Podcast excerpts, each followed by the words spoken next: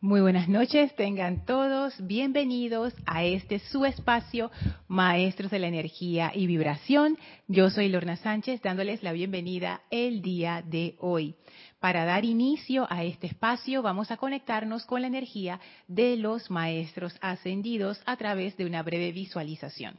Así es que sin más les pido que por favor cierren suavemente sus ojos y tomen una inspiración profunda exhalen, inspiren nuevamente, retengan unos segundos y exhalen. Sientan esa poderosa energía de los maestros ascendidos, llenando sus pulmones con esa vida, con esa alegría, con esa luz de la presencia yo soy. Y ahora visualicen una gran llama blanca a sus pies que succiona de ustedes toda sustancia impura. En la exhalación, con cada exhalación, suelten toda pesadez, suelten toda discordia, suelten toda preocupación y visualicen cómo esa energía cae ahora dentro de esa llama y es transmutada y liberada en luz. Visualicen cómo esa llama va subiendo ahora y los envuelve desde sus pies hasta sus cabezas como un gran pilar de fuego blanco cristal, transmutando toda energía discordante en ustedes, en sus conciencias, en sus mentes, en sus sentimientos. Y sentimos ahora dentro de esa purificación la poderosa presencia del amado Maestro Ascendido Serapis Bey envíen su amor y gratitud al Maestro por esta gran oportunidad de estar ante su presencia.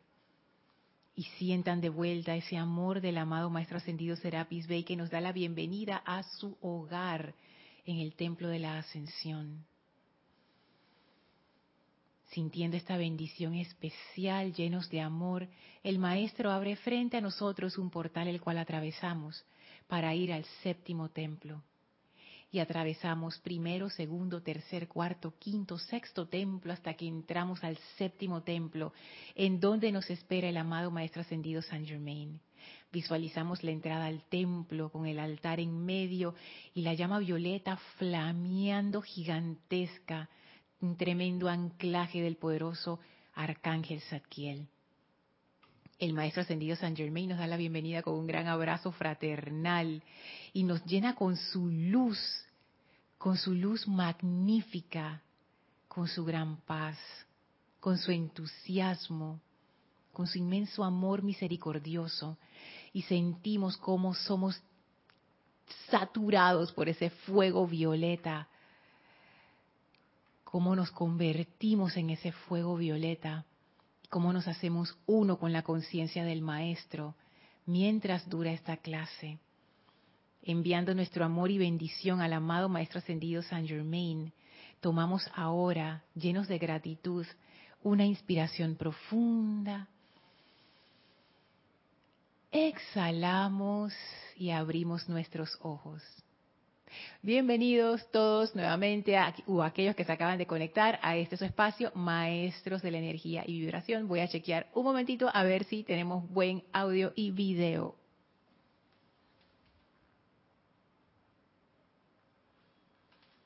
En efecto, se ve bien, se escucha bien. Aquí también tengo el cel, como ahora cambié el setup y estoy usando un micrófono no inalámbrico, entonces voy a ver los comentarios directos en el celular. No piensen que estoy que estoy contestando chats en medio de la clase, no es así.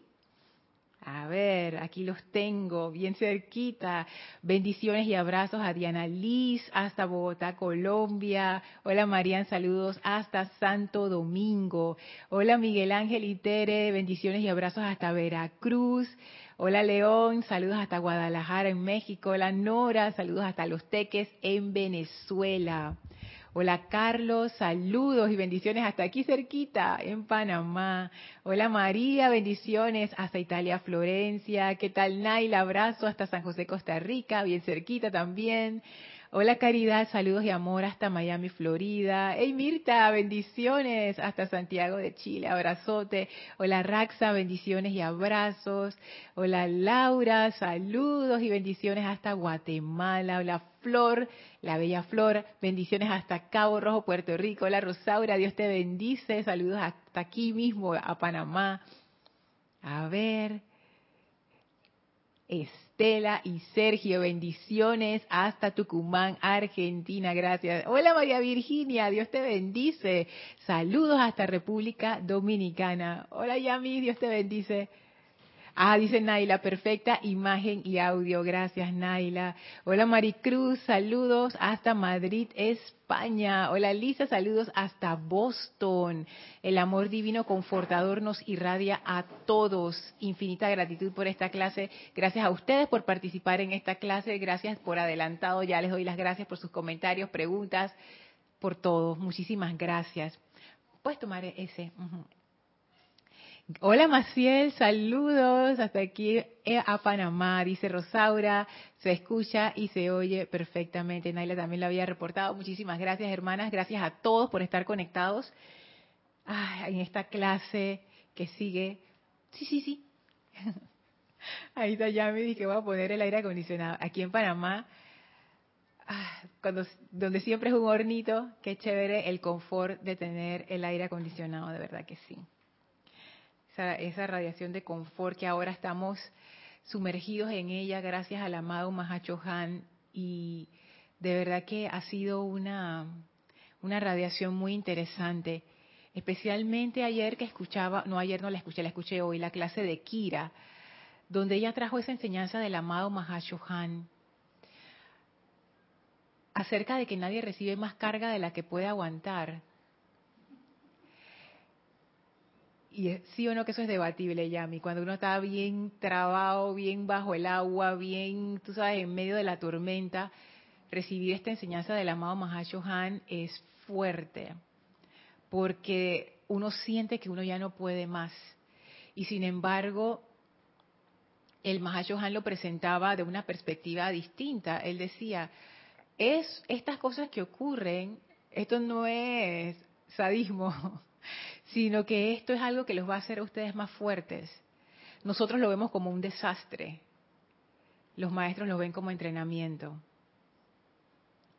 Y de nuevo eso me recordó lo que hemos estado viendo en varias clases y sobre todo en la clase anterior, en donde hay cosas que uno piensa desde la personalidad que son malas, pero desde el punto de vista del plan divino son buenas. ¿Y qué quiere decir malo y bueno en este contexto?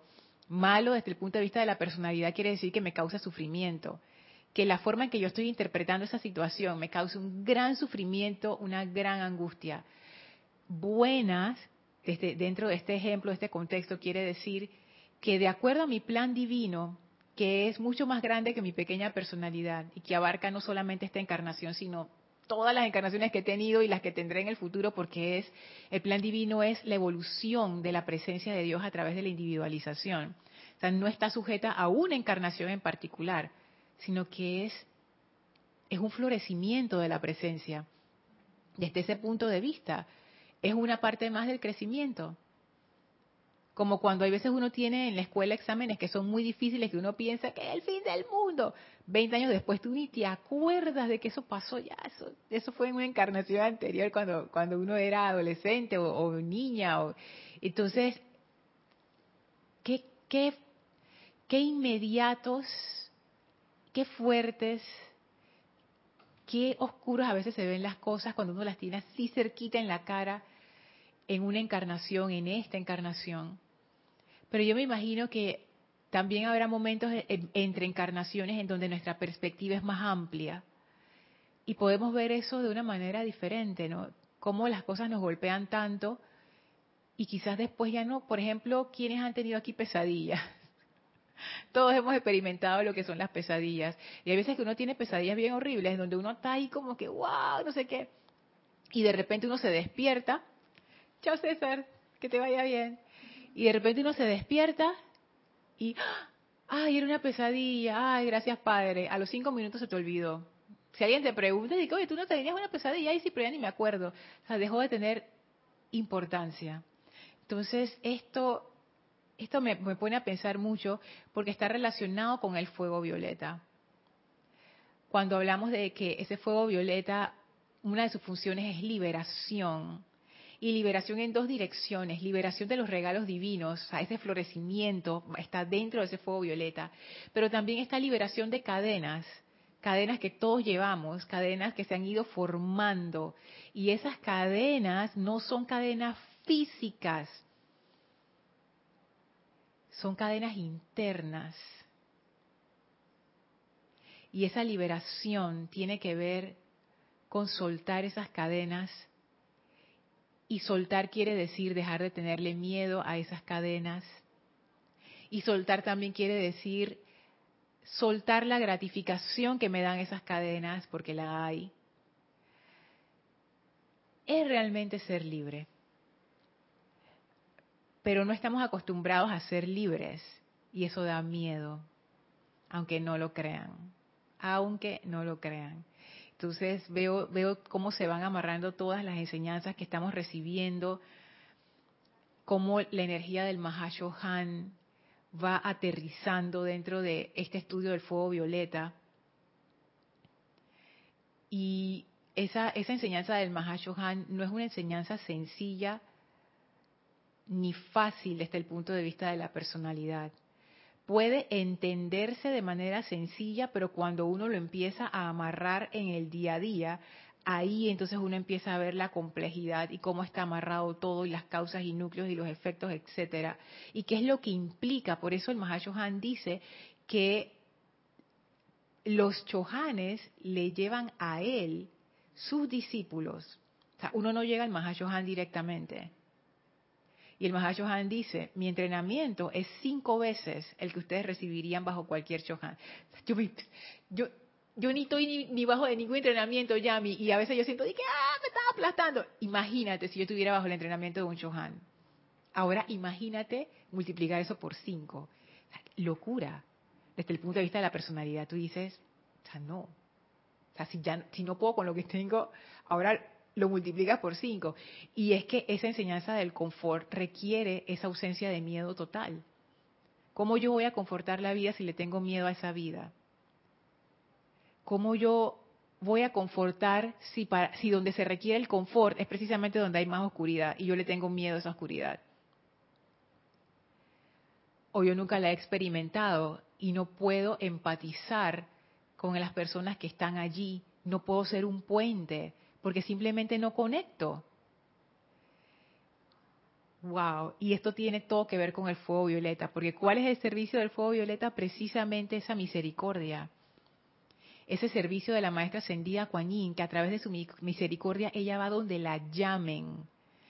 No importa dónde sea, sus ángeles, sus damas, sus legiones van donde donde que los requieran. Eso puede ser en un palacio en los Himalayas en el infierno más profundo que uno se pueda imaginar, si hay un llamado por misericordia, ellos responden a esos llamados. Entonces tú te imaginas la, el calibre, el calibre de los seres que responden a estos llamados de misericordia para irte a meter a un lugar en donde nadie se mete y no ser bien recibido porque dije, ay, yo vengo aquí para ayudar, esa es la ingenuidad. Ahí mismo te dan tres patadas, tres vueltas y listo, ahí quedaste. Y estos seres divinos no son seres ingenuos, son seres muy poderosos, que son conscientes de esa oscuridad en la que se están metiendo y saben que muchas veces ese llamado de misericordia no viene con las puertas abiertas, viene producto de un sufrimiento, pero no con un deseo de salir de allí realmente, porque para salir requiere un cambio de conciencia y nada que cambio de conciencia aquello. Lo que quiero es que se arregle todo a mi alrededor y que yo quede igualita. ¿Cómo uno lidia con estas cosas? ¿Cómo uno lidia con el sufrimiento? ¿Cómo uno lidia con la discordia, la de uno, la de otros, la del país, la del planeta? Ahora que estamos pasando por una de estas, no sé, nivelaciones kármicas planetarias en donde estamos como quien dice todos balanceando esa energía a diestra y siniestra y, a todos los países les está tocando. Esta vez no es de que, ay, le tocaron a los países esto, de que los, ¿cómo, nos dicen ahora? De que los mercados emergentes, vías de desarrollo, En, mis tiempos le decían que el tercer mundo. Después me di cuenta ya que ya no se le dice así. Digo, porque es que feo, ¿no? Ahora eh, somos países en vías de desarrollo. Entonces, ya no es solamente los países en vías de desarrollo, ahora es todo el mundo. Todo el mundo está como quien dice, ah, todo el mundo le tocó su pedazo. ¿Qué uno hace en situaciones así? Ah? Cuando uno empieza a perder la esperanza en las cosas, ahí es donde se necesita esa energía ascensional. Ahí es donde se necesita la misericordia. Ahí es donde se requiere el confort. Entonces, la fuerza interna, la fortaleza que uno requiere para estos momentos es muy grande. Muy grande. ¿Y cómo uno adquiere esa fortaleza? Comiendo de que pastel en, un atardecer bonito. ¿Cómo ustedes creen que uno adquiere fortaleza? ¿Cómo uno adquiere fortaleza muscular? Haciendo ejercicio, levantando pesas, haciendo cardio para aguantar esa levantada de, pesas, corriendo, haciendo, haciendo aquello que es más que ordinario. Si uno tiene una vida sedentaria, hacer ejercicio es algo más que ordinario porque eso no es lo que tú haces normalmente. ¿Cómo se desarrolla esa fortaleza de carácter?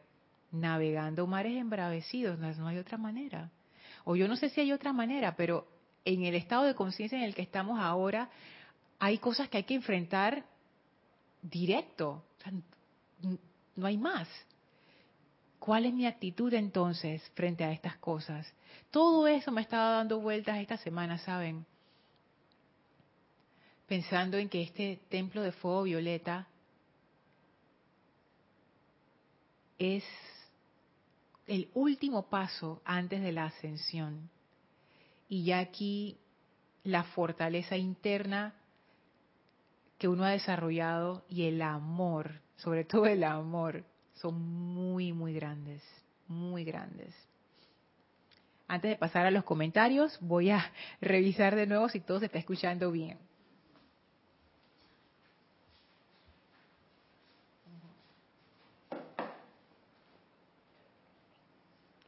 Así es que, bueno, en esas he estado esta semana meditando, pensando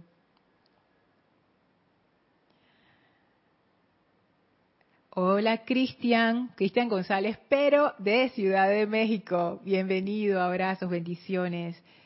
Naila dice saludos a Yami. A gusto se acaba de mover, ahora que, ahora que venga le digo. Gracias Naila. Hola Yari, saludos y bendiciones. Wow, mandaste los siete rayos en corazoncitos, qué lindo. Angélica, Dice, bendiciones Lorna, bendiciones Angélica. Y he comprobado que ese amor es activo, no pasivo. El simple hecho de ponerse en el lugar del otro requiere que muevas tus sentimientos hacia la compasión y o misericordia. El amor es reactivo hacia el bien. Sí, y sabes que yo, perdón, me voy a tomar esta libertad, Angélica yo cambiaría el amor es reactivo por el amor es proactivo hacia el bien. Porque es, y hay, hay amor reactivo, o sea, yo lo experimento, ese, ese, ese es el amor, el poco, el poco amor que hay por ahí es de que reactivo, que responde a una situación, pero amor proactivo es, es en la vibración de la misericordia. En esa vibración de misericordia, tú no esperas a que la cosa te la, te la pidan o te pregunten, ya tú estás un paso adelante, tú estás ya dando. O sea, la misericordia es, el paso más allá. Entonces es un amor proactivo.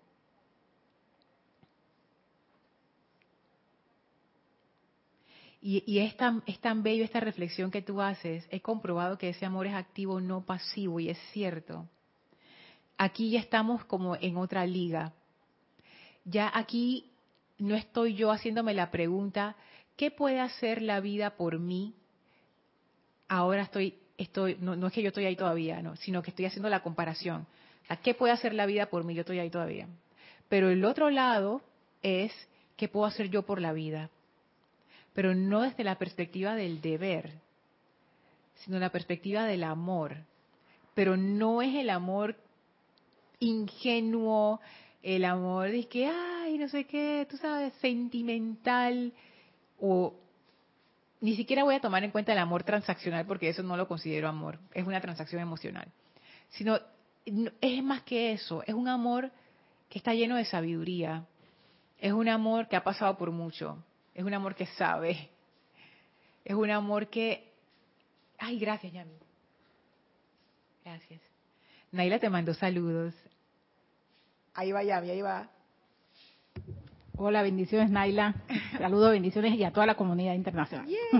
Gracias, Yami. es, un amor que es iluminado, es un amor maduro, es un amor sabio.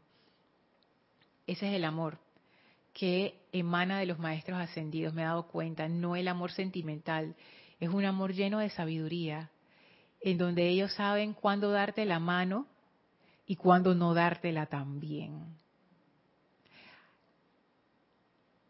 Y aunque uno piense es por maldad que no te la dan, no, no, no, es porque uno puede solo. Y si te dan la mano, interfieren con ese crecimiento que es necesario, porque para eso estamos aquí. Yo me imagino que uno puede pasar vacaciones cósmicas en los planos internos, pero el planeta Tierra no es para, aquí definitivamente no es para pasar vacaciones. Dice Yami, no, no, no, no. Aquí, aquí es para que te pase de todo. Aquí es que te va a pasar de todo. Entonces, esto es aprendizaje. Cuando uno llega aquí es para aprender. Y cuanto mejor sea nuestra actitud, tanto mejor nos va en ese aprendizaje. Fíjense que en la clase anterior estábamos estudiando esto que dice aquí el Mahashohan en la página 106 Y, perdonen que lo lea de nuevo porque ya lo habíamos visto, pero es que cada vez como que le veo más, más cosas, más profundidad.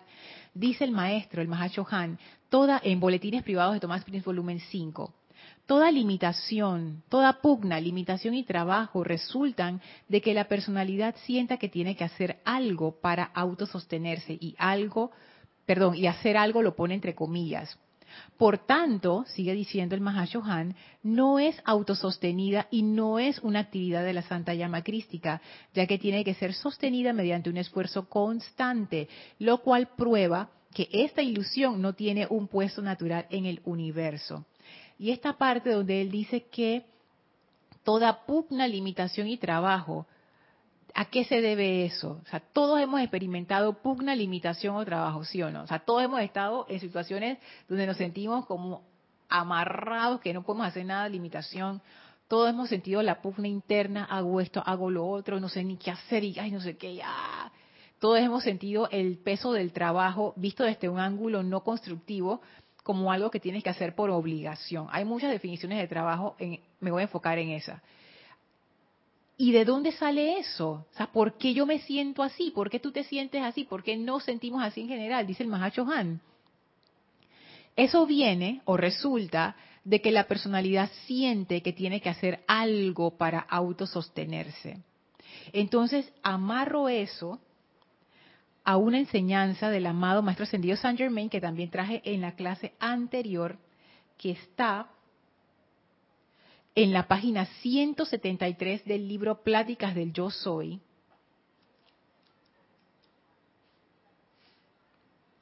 en donde el maestro en una oración nos da un dato maravilloso y dice así, lo único que la sostiene, hablando de una actividad, voy a, voy a leerlo párrafo de arriba.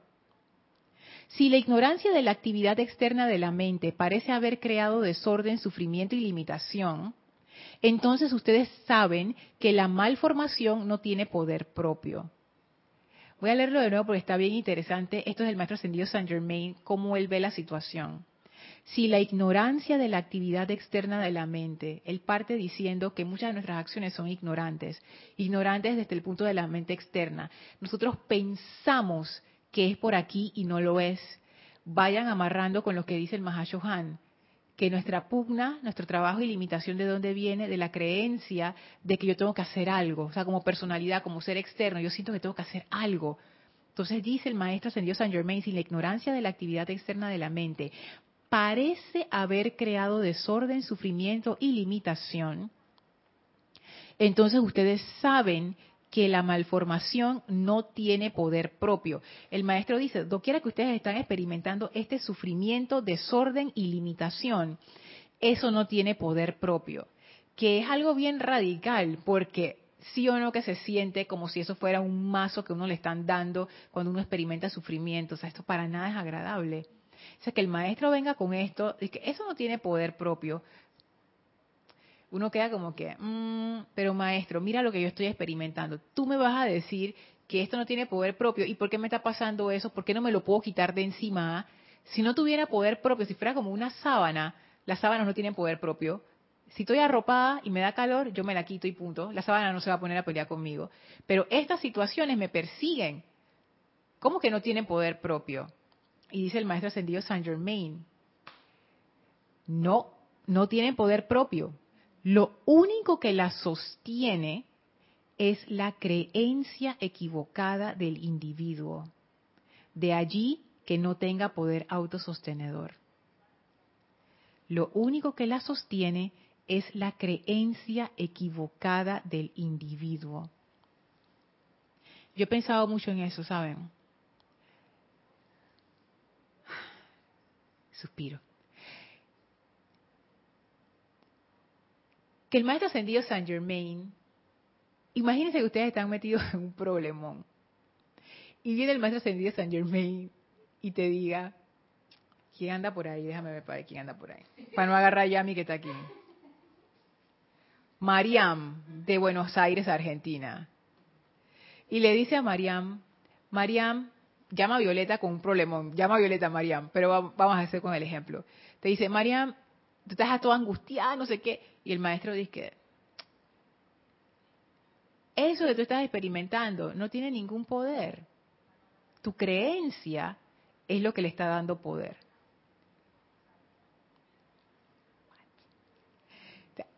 Yo no sé qué tú harías, Mariam, pero yo miraría al maestro ascendido Saint Germain largo y duro, así como que, ¿what? O sea, ¿qué?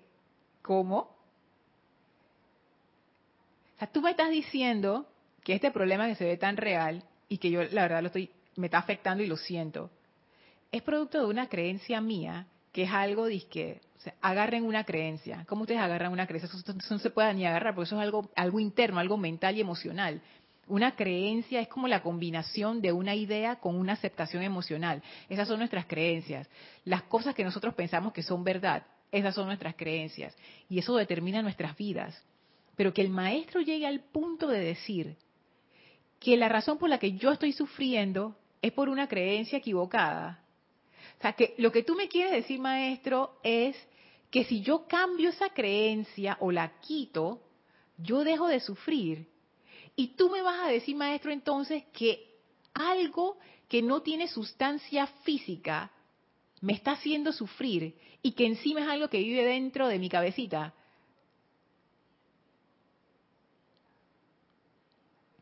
Y ¿saben qué se pone más interesante? Porque hay situaciones físicas que aunque tú cambies tu creencia, no se van. Por ejemplo, si tú pierdes a un ser amado, aunque tú cambies tu creencia, la perdiste y ya, porque esa persona llegó al final de su encarnación y se acabó y se fue. Si a una persona le, le declaran una, una enfermedad terminal o una enfermedad degenerativa, llama Violeta con eso. Tú puedes cambiar tu creencia, pero la cosa sigue ahí. Entonces, yo me pongo a pensar de qué estamos hablando, de qué está hablando el maestro, hasta qué punto están arraigadas estas creencias y cuáles creencias, porque me doy cuenta que son como capas, como que las capas de arriba dependen de las de abajo y cada vez voy más profundo, más profundo, más profundo, más profundo. Y por eso la clase de Kira de ayer me impactó tanto. Porque me di cuenta de que muchas veces yo tengo esa creencia de que si la vida no es para mí, entonces no vale la pena. Alguien hizo una pregunta acerca del suicidio, de que qué hay con las personas que se suicidan en la clase de Kira de ayer. Y yo me quedé pensando en eso. Y yo opino igual que Kira, hay, hay, hay tanta complejidad en esos casos. O sea, es, es, no solamente es poco misericordioso, sino que también es ignorante ponerse a decir, ah, pero es que mi esa persona no aguantó y por eso se mató. Cuando uno llega a esa situación, las personas que han llegado a ese punto, el nivel de desesperación debe ser algo aterrador.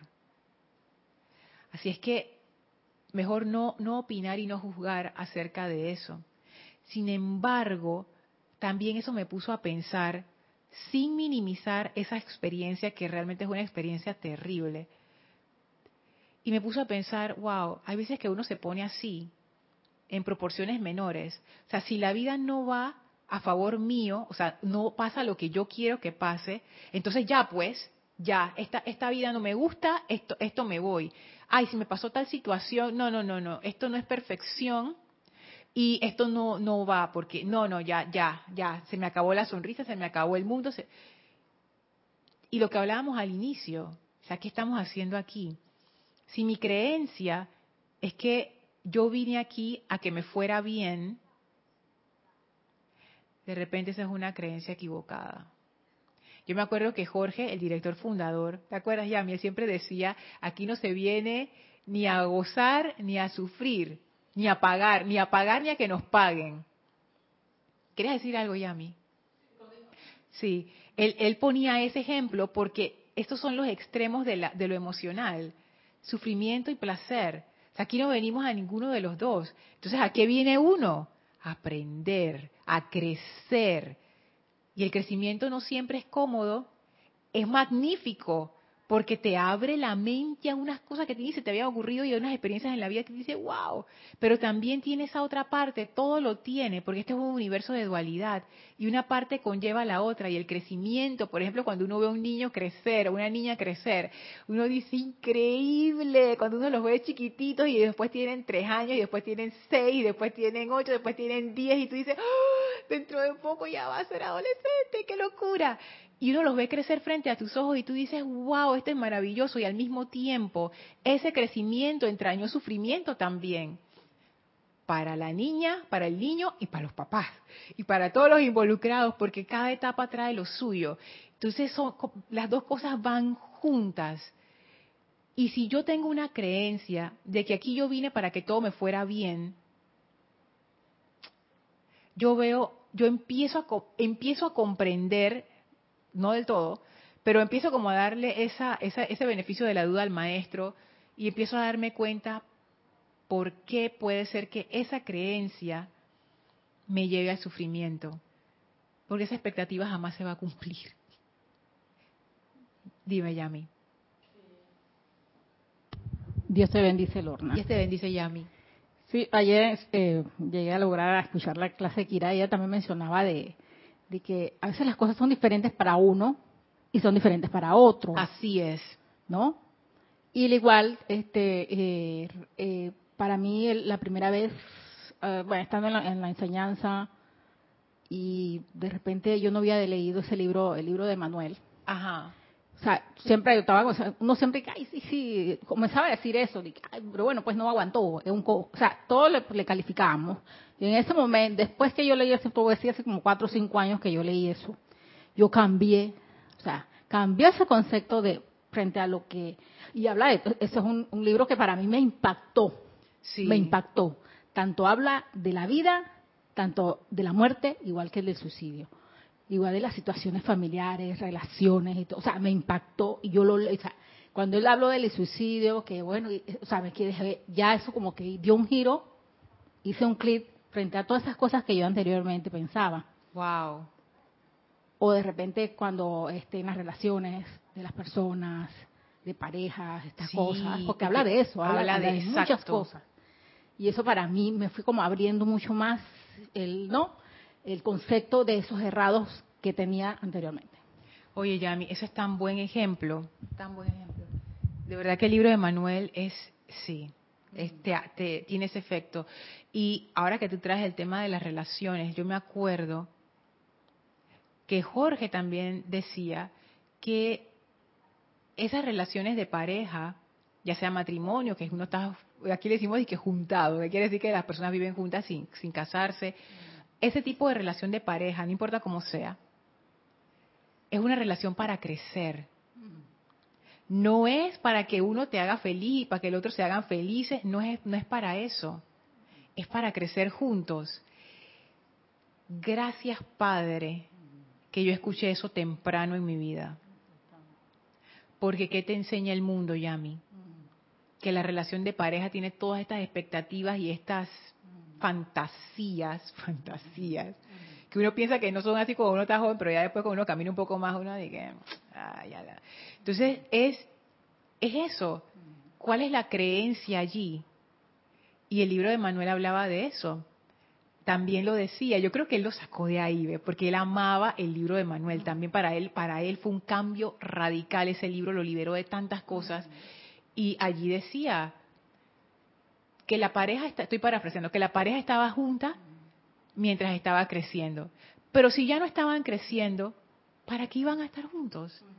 Porque claro, toda esta cuestión del divorcio, que no sé qué, que tiene un estigma o tenía un estigma, y, pero claro, de nuevo lo que dice el maestro ascendido Saint Germain, si yo tengo una creencia de que el matrimonio es como una institución en donde yo me caso con alguien y es para siempre, pase lo que pase, aunque ya no estemos juntos, aunque, porque dormimos en camas separadas y hasta vivimos en lugares separados, aunque ya no estemos creciendo juntos, aunque ya no tengamos, o sea, ya en algún momento bifurcó nuestras vidas, se bifurcó y ya, ya no te... Pero no, hay que seguir. No. Y Kira lo dijo y tienes razón, Yami, tantas veces lo dijo en la clase de ayer. Cada sendero es diferente, el sendero de cada uno es diferente. Kira siempre hace, siempre lo recalca no solamente en la clase de ayer, sino en general. Ella siempre dice, y, ustedes lo han notado en las clases de ella, ella siempre lo dice, discernimiento. Cada situación es diferente. Y yo a veces he querido acorralar a Kira como para que me diga, sí, Lorna, tú tienes la razón. Y siempre me sale con esa. Cada situación es diferente. Y yo he aprendido a darme cuenta de que Kira tiene razón y es así, cada situación es diferente. Lo que pasa es que uno se apresura a juzgar, se apresura a decir, a opinar y no se da no se toma el tiempo para darse cuenta que las personas no no son como tú. Entonces, eso eso que tú traes, mira, ese es un ejemplo maravilloso de una creencia que nos puede llevar al sufrimiento. Si yo estoy esperando que mi pareja me haga feliz, por muy buena que sea esa persona, en algún momento se le va a caer la bola, como decimos acá. O sea, como que va a fallar, va a meter la pata, porque, digo, uno, uno mete la pata todo el tiempo. Y entonces, ah, se rompió la expectativa. Y esa expectativa, que es la creencia, ¡ay, no! No. El crecimiento implica caerse y levantarse. Aprender es eso voy por aquí, no funcionó, voy por acá, no funcionó, voy por acá, ahora sí funcionó, yes. Mm. Y en pareja es, así. Entonces ya, entonces empiezo a, darme cuenta cómo lo que dice el maestro ascendido Saint Germain, aunque en algún momento me pareció duro y me pareció como simplista también, como que es como que tú te has metido en un gran problema y alguien viene y dice, ay, Lorna, eso está todo en tu cabeza. Y tú dices que,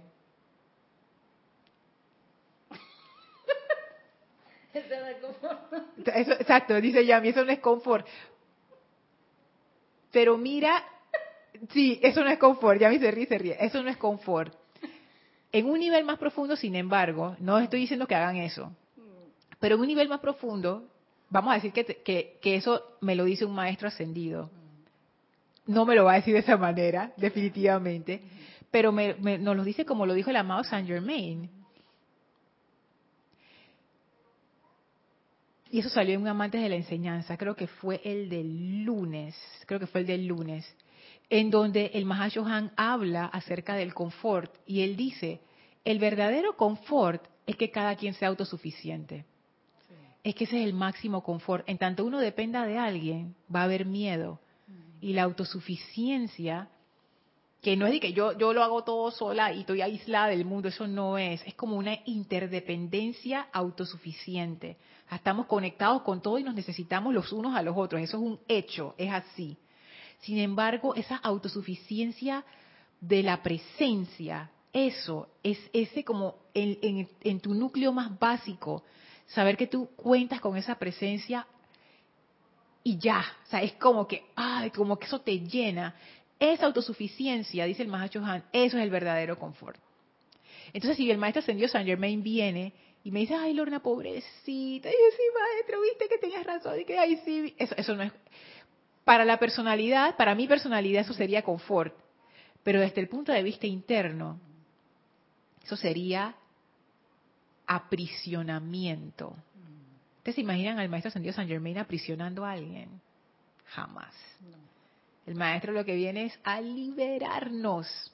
Así que él rapidito va quitándose poco de telarañas y de creencias extrañas, que a uno le parece súper duro. Y eso no pasa porque el maestro se te aparece, eso se pasa en la vida diaria.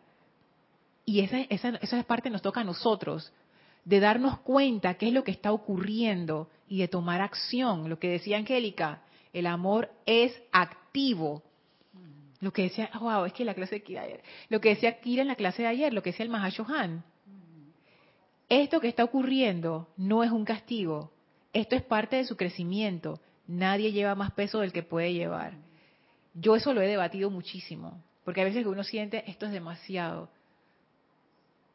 Pero los seres humanos somos tan adaptables. Hay gente que ha pasado por lo impensable y ahí están. Entonces quizás los maestros sí tienen razón y nosotros sí aguantamos más de lo que nosotros pensamos. Que nos duele, que el sufrimiento y que no sé qué está bien. Pero los seres humanos somos realmente criaturas fuertes. Somos manifestaciones de la presencia, ¿cómo no lo vamos a hacer? Entonces, oh, de verdad que eso pone a pensar bastante. Voy acá a los comentarios.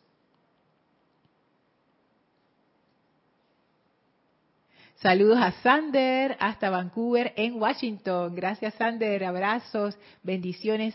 Hola Pedro, saludos hasta Puerto Rico. Mariam, bendiciones hasta Buenos Aires, Argentina. Yari dice, Lorna, me repites la página. Pláticas del Yo Soy, página 173. Y de los boletines es la página 106, los boletines 5 del Mahashohan. Angélica dice, Lorna, si esa pugna no tiene poder propio, ¿por qué es tan invasiva en nuestra mente y caótica en los sentimientos? Y estás consciente de esa presión, pero tiene un peso específico que en ocasiones se te hace complicado darle vuelta. Es como un gallito. ¿Qué? Es como un gallito, como así. Sientes la presión, deseas llevar tu atención a la presencia y esa presión en ocasiones gana y debes esperar a que todo se aquiete.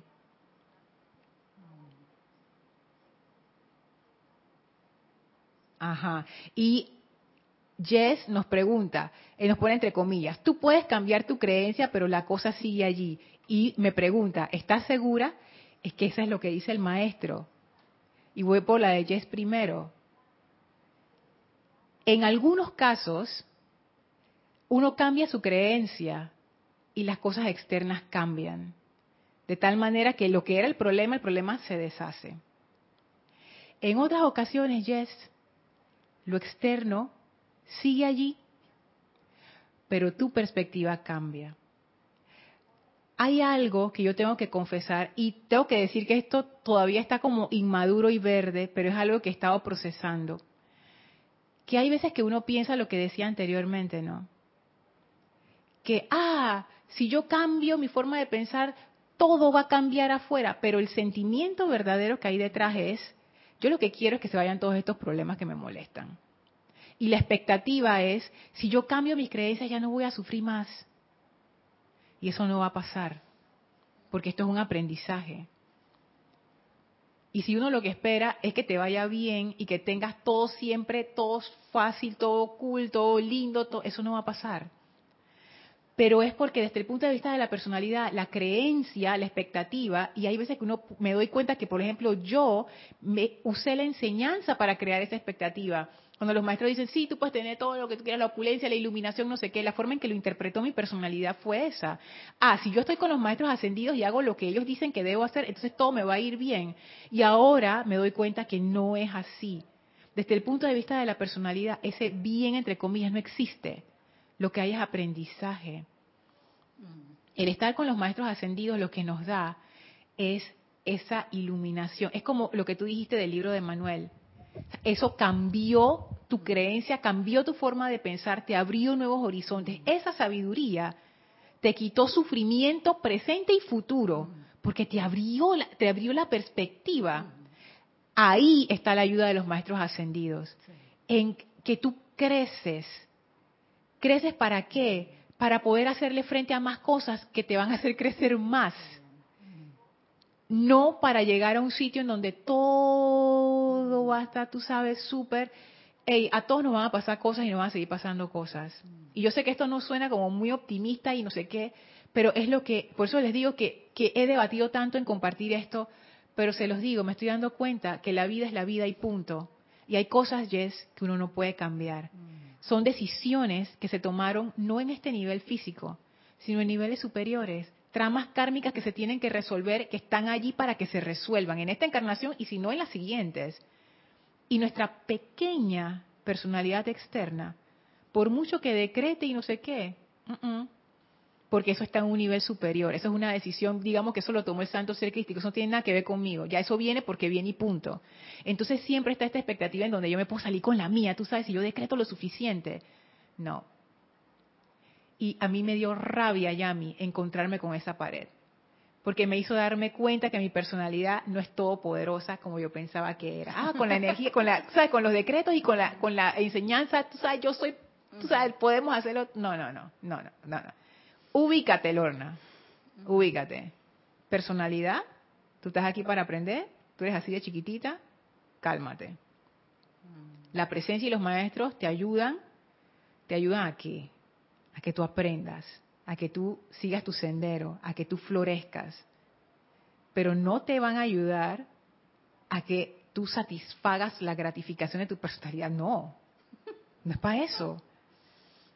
O desilusión, como decía Jorge, o desilusión. Dime, Yami, que te he estado cortando ahí.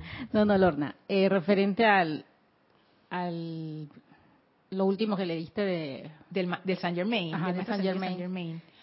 Lo único que la... ah, perdón, pensé que querías que lo repitiera, no. Bueno, repítelo, repítelo. Es porque es como, es como dale, dale, dale. Lo único que la sostiene es la creencia equivocada del individuo, de allí que no tenga poder autosostenedor. Lo veo, o sea, no sé, de esta manera, de que él no te va a decir, ay, pobrecita, ya, ay, no, no, él no lo va a hacer, es lo que va a hacer. ¿Qué está tratando de hacer? Porque estoy diciendo, no sé, hoy, hoy me pasó una cosa así similar, y salí de la casa analizando, o sea, entre los entre las cosas y estas cosas, y yo me di cuenta de que, hey, qué tanta preocupación. Pero él va a hacer, ¿qué es lo que él va a hacer? Despierta, despierta. ¿Ah? ¿Qué te dicen tus sentimientos? Como, o sea, es, como un proceso de, que él no va, él no va a venir a decir, tampoco nos va a cargar, porque eso no es lo que él va a hacer, él va a venir a hacer, a liberarnos a liberarnos y a no permitir y a, hacer las aplicaciones hey, que lo externo no te no te no te influya ni lo que diga quién ni la televisión ni tu tío ni tu mamá que nada te influya y eso es lo que él me parece que eso es lo que él quiere como decir eso porque me llegó, me llegó a pasar esta mañana y antes cuando salí hacia acá o sea una situación en la casa y me puse como a pensar yo de repente y llegué como, como a sentirme ese dolor, ese malestar, ese dolor, como, esa preocupación. Pero de repente yo dije, mm, de repente salí. Y yo pensando, yo dije, cuando ya venía, yo dije, bueno, ¿y cuál es la preocupación después de todo? Las cosas tienen una solución, pero entonces tampoco te vas a poner que si fulano, que si no. No.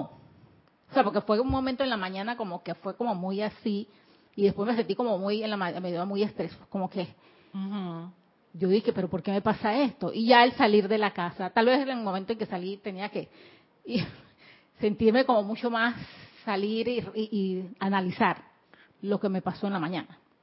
Y yo dije, si esto no tiene por qué influir en mí, no es un asunto, tampoco es un asunto porque es un asunto, pero no tengo por qué meterme en ese asunto tampoco. ¿No? Y no tiene por qué influirme a mí y ponerme, ay, que me siento que no sé qué, que la vida, que me puse también a pensar eso, no, me puse que, la vida, que no sé qué, y yo dije, no, esto no. Y qué causalidad que, toca, que, exactamente vienes y tocas ese, punto. Ay, Yami, no hay casualidades, no hay casualidades, no hay, no hay.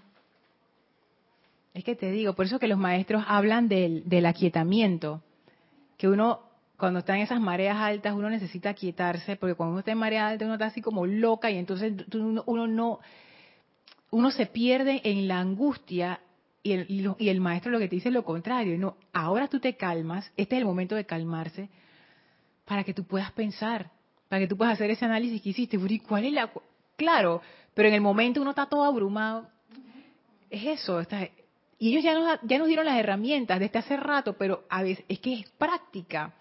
Y entonces, tengo siete minutos, lo que dice Angélica, lo que preguntaba Angélica antes de la pregunta de Jess. Mm, mm, mm, que si esa pugna no tiene poder, ¿por qué es tan invasiva en nuestra mente y caótica en nuestros sentimientos? ¿Y por qué se convierte como en esa presión que no me deja subir, como que me están jalando las patitas y no me dejan, no me dejan elevarme? Y es por lo que dice el maestro, porque es una creencia. Porque recuerden la ley eterna de la vida, como la, la fraseó el maestro ascendido Saint Germain, lo que piensas y sientes, eso traes a la forma. Donde pones tu atención, ahí estás tú y en eso te conviertes. Lo que piensas y sientes, eso traes a la forma. Lo que piensas y sientes, que es una creencia, es eso pensamiento y sentimiento juntos. El pensamiento es una idea, algo que tú escuchaste por ahí que se quedó en tu mente, y el sentimiento es lo que hizo que eso se pegara a tu conciencia. Porque eso es lo que hace la parte emocional, no tanto el sentimiento, sino la parte emocional, es como la goma. Porque la idea puede andar por ahí y no te pasa nada, pero en el momento en donde tú aceptes eso, uh-uh, ya es como que le pusiste un sello a tu conciencia. Y como tienes esa creencia, esa creencia es como un poder magnético, porque mira las palabras del maestro, lo que piensas y sientes, eso traes, lo traes a la forma.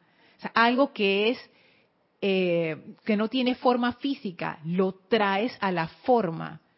Ahí está esa parte. Por eso él dice, si tú cambias la creencia, la cuestión va a cambiar. Y quizás no la situación física en algunos casos, pero el sufrimiento, la limitación y el trabajo, la pugna de la que él hablaba, eso sí se va.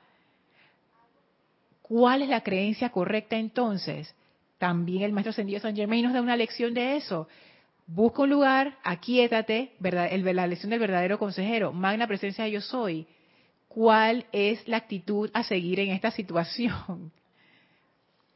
Son cosas puntuales, concretas, prácticas, sencillas, pero hay que hacerlas porque si uno no las hace, no recibe los beneficios. Hola Michael, Dios te bendice hasta Costa Rica. Bella noche para ti también. Arraxa, digo, con recuerdo, dimensión desconocida el programa. El capítulo donde las personas tenían memorias de vidas pasadas y se suicidaban sin remordimiento. Una psicóloga ayudaba a olvidar el pasado y vivir el presente. Es que uno se abruma yo me imagino, si, oye, si uno no, puede a veces ni con lo que tiene, tú te imaginas de que, todas las encarnaciones que, yo he tenido, todas las sinvergüenzuras y las cosas malas que he hecho, todas las cosas que uno se arrepiente y las que no, es como que, ah, sería terrible. Yo todavía no, no podría procesarlo. Dice Mirta, Lorna, estas ideas, creencias influyen mucho en la personalidad. La personalidad está construida con base en eso, Mirta. Cuando tú vas a ver la personalidad, es como una espuma rara ahí que está hecha de puras creencias. Yo creo que yo soy así, yo creo que yo soy así, yo, yo, y, tu creencia determina cómo tú te comportas. Es la creencia conforma como un núcleo. Y ese núcleo atrae más ideas similares. Entonces tú empiezas a conformar esta, esta estructura artificial. Entonces, esas creencias determinan lo que tú piensas, las cosas que tú piensas, las cosas que tú dices, las cosas que tú sientes, la forma en que haces las cosas, todo eso está determinado por esas creencias. Por eso es que la parte de las creencias es tan poderosa, son las causas y núcleos. Michael dice, Lorna, muy iluminadora esta clase, muy liberadora. Yo concuerdo. Es que de verdad, igual que como, como lo que contaba Yami, yo también siento esa liberación y ahora que lo dices, eh, Michael, que estamos trayendo la enseñanza del Maestro Ascendido San Germain en el séptimo templo bajo su, su guardia. Esta liberación es ese tipo de liberación del que habló Yami. O sea, esta no es la liberación en donde el Maestro va, se va a convertir en, nuestro paño de lágrimas. Esta es la liberación que cuando uno está en lo más oscuro, el maestro llega y te da ese toque especial y te dice, ¿y tú por qué estás preocupada? Y, y eso como que te despierta, como que en el instante anterior tú eras la víctima. Y en el instante siguiente tú dices, llama Violeta con esto, yo voy para adelante, o sea, nada que ver. Y cambias de dirección de una vez. El maestro ascendido Saint Germain tiene eso, él, él es como, él maneja esa parte del rayo azul del poder a través del amor. Entonces es un despertar, es fuerte, pero ese despertar te que ahí está la parte del amor no, es un despertar que te destruye, no es un despertar que te ciega porque es demasiada luz, es un despertar que es como una palmada que te dice, oye, ¿qué estás haciendo? Abre los ojos. Y cuando tú abres los ojos, tú dices, ¿qué me pasa? No, no, no, no, no. Y uno se llena de entusiasmo. Ese es el fuego violeta. ese es el efecto del fuego violeta. Pero uno tiene que enfrentar la situación uno tiene que enfrentar la situación y verla directo, porque si no, no hay manera. Porque si tú te hubieras dejado embolillar por eso y te hubieras dejado arrastrar, por, mm, mm, ahí no hubiera habido liberación. Y se dan cuenta que esa liberación es un trabajo en equipo. No es que el maestro llegue y te libera, no. Es que tú tienes también que hacer tu parte.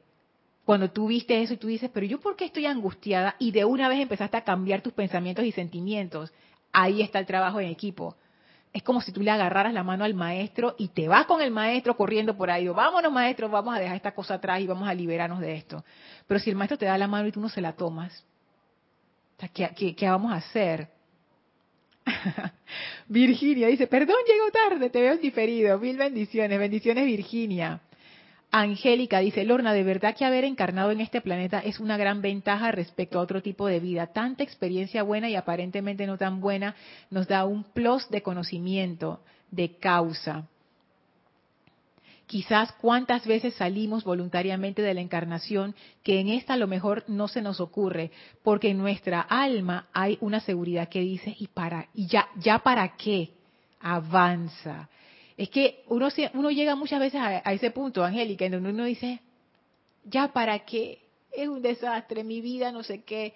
Y, y hay situaciones que, que yo puedo considerar desde mi punto de vista externo válidas, porque hay todo tipo de niveles de problemas. Desde un problema tonto de que, ay, pintaron la pared del color que no era, ¡eh, qué rabia! Hasta un problema donde, de eso que, que no se puede zafar uno ya. O sea, como que es así, ya. Y al final el Maestro Ascendido San Germain te dice, mira, creencias, desde el punto de vista de él, el cuerpo físico es un instrumento de aprendizaje, es algo temporal. Desde el punto de vista de la personalidad, el cuerpo físico es tu vida, es todo, absolutamente todo, es lo más importante que existe. Alrededor de eso está tejida nuestra personalidad, nuestra importancia personal, nuestro ego, Claro que uno le da miedo, situaciones donde el cuerpo físico sufre o tu mente sufre o ese tipo de situaciones tuyas y de, tus seres amados también. Pero ahí está el maestro ascendido San Germain diciéndote, si tú estás experimentando sufrimiento es porque tienes una creencia equivocada. Esa creencia es la que te está causando el sufrimiento. Pero maestro, tú no ves lo que me está pasando esa creencia es la que te está causando sufrimiento. Pero maestro, tú no estás viendo que me dijeron que me voy a morir en tres meses. Esa creencia es la que te está causando sufrimiento. Si llegó el final de tu encarnación, mija, es el final. Despídete. Por lo menos sabes a cuándo te vas. Hay gente que se va y que pácata y no le da chance de nada. Es lo que es todos vamos a terminar nuestra encarnación. Sí, Lorna, pero la gente que asciende también termina su encarnación y va para otro lado. Nos tenemos que ir, o sea, en algún momento llegamos y nos vamos. Esta escuela es así, esto, esto es como un aeropuerto, aquí todo el mundo está en tránsito. Aquí esto no es para quedarse. Entonces, es como eso, ¿no? Como que al final cuando uno se va al meollo del asunto, uno siempre puede escoger ver las cosas diferentes y decir, esta es la situación, ni modo, yo voy a aprovechar esto al máximo. Y de ahí para adelante, eso crea fortaleza, eso crea carácter, eso, eso genera poder en tu vida. Aunque físicamente no lo parece, internamente tú estás creciendo en luz. Ay, Lorna, pero a mí de qué me sirve crecer en luz y físicamente, bueno, el maestro ahí te dice, hey, cada quien tiene sus creencias y a cada quien le toca examinar lo suyo. Y en algún momento vamos a tener que enfrentar eso, porque de aquí, de esa no se salva nadie. Ninguno de los que estamos aquí se va a zafar de esa. Ni de los que vinieron antes, ni de los que vendrán después. Porque esto es un sitio temporal. Ay, Lora, pero la gente antes sí vivían, que, no sé, 500 años. Y después de los 500 años se tenían que ir porque esto no es para quedarse aquí para siempre. El vehículo físico se desgasta. Tú no quieres tener un vehículo físico tanto tiempo, no. Pero si el foco de mi vida está aquí y lo único que yo conozco es esto, yo entiendo el miedo cuando llega al final del recorrido y dice, se acabó el paseo. Y yo sé que es difícil, pero hey, sí requiere una madurez especial, yo no la tengo, pero wow, ¿cómo se desarrolla esa madurez? Bueno, enfrentando estas situaciones, ni modo. Dice María Virginia, antes, desde la conciencia del dame dame, pedía que no sucedieran cosas. Ahora caigo en cuenta que lo importante es la guía de la enseñanza para poder enfrentarlas. María Virginia, no pudimos haber llegado a un mejor final para esta clase. Es eso, esto es que lo voy a leer de nuevo porque está demasiado bueno. Antes, desde la conciencia del dame dame, pedía que no sucedieran cosas. Yo, yo, yo, yo, yo estoy ahí todavía, hombre. Yo, porque yo me doy cuenta cuál es la motivación realmente. Ay, que yo no quiero sufrir. Entonces, yo me doy cuenta, dame, dame. Yo quiero que todo el mundo esté bien, pero yo primero. Y los míos primero. ¿Cuál es, el, ¿Cuál es el miedo? ¿Cuál es la cuestión? Yo, yo tengo que hacer mi purificación y mi análisis ahí. Y sigue diciendo María Virginia, ahora caigo en cuenta que lo importante es la guía de la enseñanza para enfrentarlas. Eso es, el poder para dirigir el barco a favor de la corriente, que es esa presencia. ¡Wow! Muchísimas gracias a todos por su atención y por sus comentarios en esta clase me pasé. Gracias por, por su atención, porque. Y. y, yo sé que no, no fue como una clase así como que uno termina de que en alta, pero yo pienso que el fuego violeta, eso de que uno quiere evitar ciertos temas o ciertas cosas, cuando uno está en el templo del fuego violeta, es al revés. Es como quien dice, vengan todos a mí. Este es el momento de liberación. Este es el momento de la liberación. Así es que energía muy especial. Vamos a darle. Eh, ¿Tú quieres decir algo, Yami, antes de terminar? Simplemente este, contar con la presencia también. O sea, que ella nos guíe, sea situaciones familiares, laborales, personales y es, la guía, como dice María Virginia. Exacto, es la presencia. Nos lo dijeron desde el inicio. Todavía lo siguen diciendo. Ojalá que algún día lo, yo lo capte.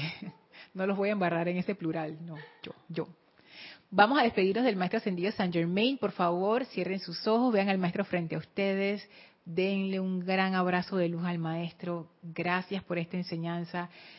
Gracias por esta liberación. Aceptamos tu liberación sin miedo.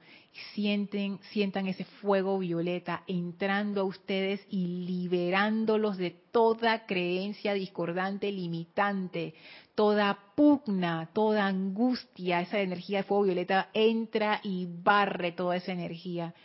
Sientan el entusiasmo amoroso del amado Maestro Ascendido San Germain. Siéntanse envueltos en ese fuego violeta victorioso le damos las gracias al Maestro por esta bendición. Y el Maestro abre un portal frente a nosotros, el cual atravesamos para regresar al lugar donde nos encontramos físicamente y aprovechar para expandir ese victorioso fuego violeta a todo nuestro alrededor. Tomen ahora una inspiración profunda, exhalen y abran sus ojos. Muchísimas gracias a todos, gracias Yami por estar aquí en esta clase, por ser parte de esta clase. Yo soy Lorna Sánchez, esto fue Maestros de la Energía y Vibración y deseo para todos ustedes las bendiciones de liberación del fuego violeta. Muchísimas gracias.